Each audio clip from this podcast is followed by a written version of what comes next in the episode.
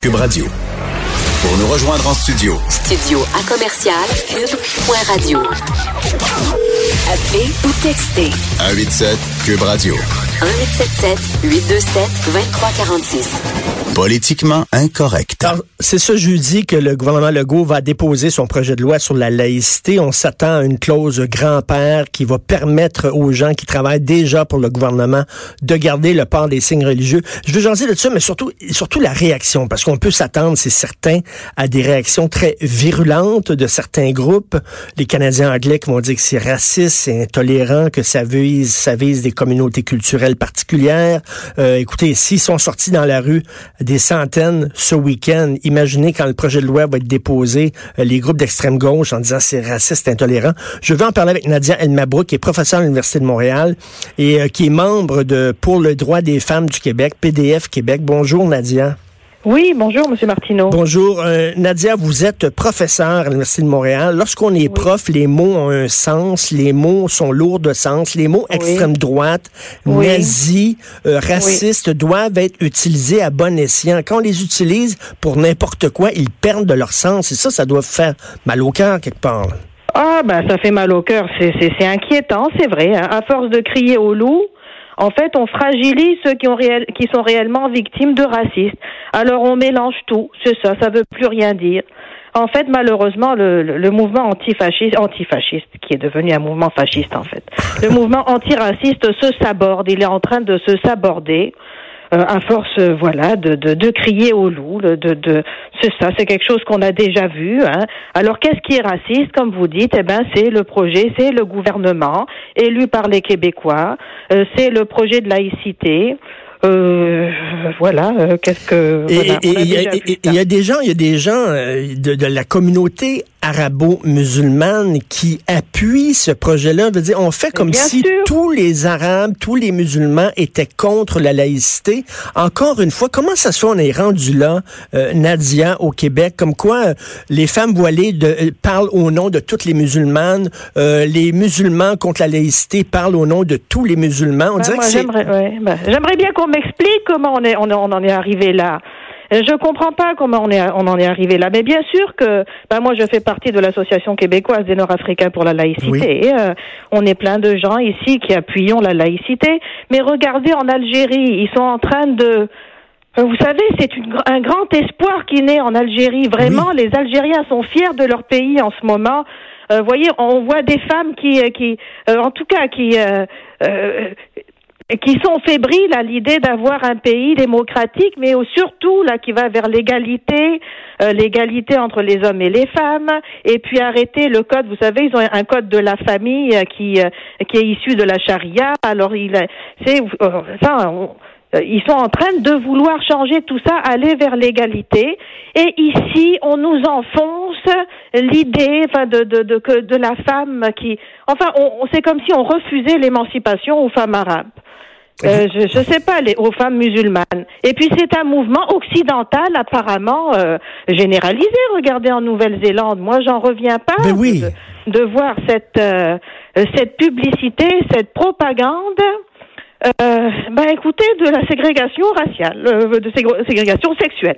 La ségrégation raciale, ça fait longtemps qu'on n'accepte plus ça, mais la ségrégation sexuelle, eh bien, on, on est rendu qu'on en fait la promotion. Exactement, la première ministre de la Nouvelle-Zélande qui a porté le voile en appui à la communauté musulmane. Bon, je, le, le- on connaît, bon, la raison était bien d'appuyer la douleur de la communauté en disant on est là près de vous, on pleure avec vous, c'est correct, mais Oui. pourquoi porter un voile? Premièrement, elle n'est pas musulmane, donc pourquoi elle se voilerait? Et deuxièmement, c'est une gifle un peu assénée à- au visage des femmes qui luttent contre le voile. Je comprends pas. Oui. Euh, on a le, Tariq Fatah, vous savez qui c'est là, c'est un compatriote du, de Toronto, qui dit compatir avec les musulmans, tomber sous les balles à Christchurch est un devoir absolu, qu'ils soient hommes ou femmes, voilés ou non voilés. Consentir à se transformer en publicité vivante pour ce symbole de l'islam politique relève d'une complicité, consciente ou, ou inconsciente, avec les islamistes.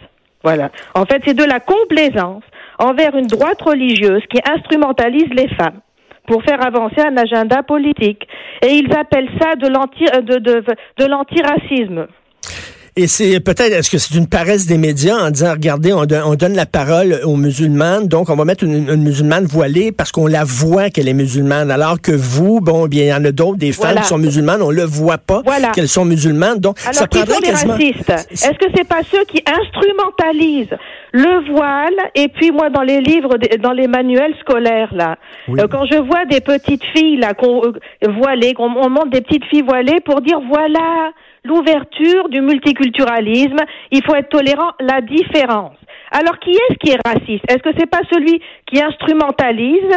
On, nous instrumentalise pour faire avancer cette vision de tolérance, d'ouverture qui est en fait une, fermeture, c'est une ouverture à l'ingérence religieuse, c'est une ouverture à, l'intégrisme qui permet pas l'autonomie, vous savez, l'émancipation. C'est quand même ça qu'on devrait va- valoriser dans une société euh, démocratique saine. Et je voyais, bon, la manifestation antiraciste à Montréal, il y avait plusieurs femmes voilées dans la manifestation, et je pensais en les regardant, parce qu'elles elles brandissaient des pancartes, des écriteaux, vous êtes Oui. raciste, etc. Je pensais en les regardant, cette avocate-là, euh, qui est Oui. emprisonnée parce qu'elle elle défendait justement les femmes qui ne voulaient pas porter le voile, qui était arrêtée, qui était emprisonnée, qui, euh, bon, va, va être euh, probablement c'est- ça. Je me disais, Et ici, on officialise le voile islamique comme un symbole de l'islam. Alors, en tout cas, moi, vous savez, on dit que je suis une fausse euh, parce que je porte pas le voile. Alors donc, ici, on est en train de transformer ici en Occident. Voilà. Pendant que dans certains pays, on veut se libérer de ce de de, ben, de- de- du voilement des femmes. Est-ce que les hommes se voilent? Est-ce que en Nouvelle-Zélande, est-ce que j'ai pas vu un homme moi porter le Non. porter le voile comme ça en solidarité Ils font quoi les hommes pour pour, euh, en- Ben, en- imaginez, en mais- et, quand il y a des, et quand et quand y a des, des églises qui sont attaquées par des islamistes, qu'est-ce qui est-ce que est-ce qu'on se met tous des croix? Ça c'est idiot. Hein. Oui, est-ce que imaginez un pays, Nadia, où on disait tous les Noirs doivent se voiler. Tous les Noirs doivent cacher leur Voilà. visage. Les gens diraient, ben voyons, ça n'a aucun sens. On accepte, on n'accepterait pas la ségrégation raciale, comme vous l'avez dit, mais on accepte la ségrégation sur des bases sexuelles. Oui, oui, oui. Bon, et puis pour en revenir à cette manifestation euh, anti-fasciste, en fait. Hein. Écoutez, les, vous, vous avez vu ces pancartes, hein, c'est, quand même incroyable. hein. Euh, la pancarte euh, là qui, euh, qui reprend le message de Claude Péloquin. Oui, vous n'êtes pas tanné de mourir, pas bande de caves. de mourir, bande de caves. Alors c'est un cri du cœur d'un ép- un, dé- un indépendantiste québécois. Hein, C'était pendant la crise d'octobre. Et là, on le récupère hein, pour humilier les Québécois. Hein, alors une banderole, elle était extrêmement grande, hein, c'était Oui. pas, pas une petite pancarte. Hein. Vous n'êtes pas écœurés d'être raciste, bande de caves. Écoutez, c'est incroyable comme ça qu'on puisse. euh, euh, c'est un racisme flagrant envers les Québécois. C'est une violence en fait qu'on exprime à l'égard des Québécois. Et ça, c'est un, un mouvement qui se dit antiraciste. C'est oui. qu'il est en train de nourrir la, la haine. Hein, il est en train de monter les gens les uns contre les autres. En fait, il incite à la violence. Est-ce vous, qu'ils le font exprès? Je ne sais pas. Est-ce qu'ils sont inconscients?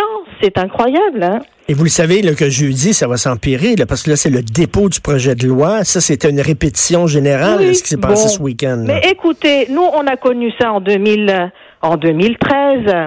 Moi, je pense que les Québécois vont, ne, ne vont plus se laisser se faire avec ça. Là, je pense que la, euh, la diabolisation, ça marche plus. Là, je pense que, écoutez, on l'a vu en 2013. Ça, ça, ça a fait son temps. Euh, c'est un projet là qui, qui, qui reçoit l'appui, un, un appui majoritaire dans la Oui. population. Les Québécois vont résister. Maintenant, est-ce que les gouvernements ont une colonne vertébrale? Ben, on ah, ben là, que- on va le voir, là. Là, on va oui, le voir. alors, est-ce que vous avez vu le chef du Bloc québécois, Yves-François Blanchet, Oui. qui a répondu de façon très courageuse à, à une euh, chroniqueuse anglaise qui, qui traitait la loi sur la laïcité du Québec de de, xénophobie. Voilà. C'est qu'il a dit on ne euh, on ne laissera plus insulter le Québec. Bon, ben c'est ça. Écoutez, c'est des positions comme ça qu'il faut prendre, c'est tout. Hein. Ben, merci de votre courage, Nadia Mabrouk. Merci. Merci beaucoup. Merci. Nadia. Mabrouk, professeur à l'Université de Montréal, aussi membre de l'ACNAL, l'Association québécoise des Nord-Africains pour la laïcité. Vous écoutez Politiquement Incorrect.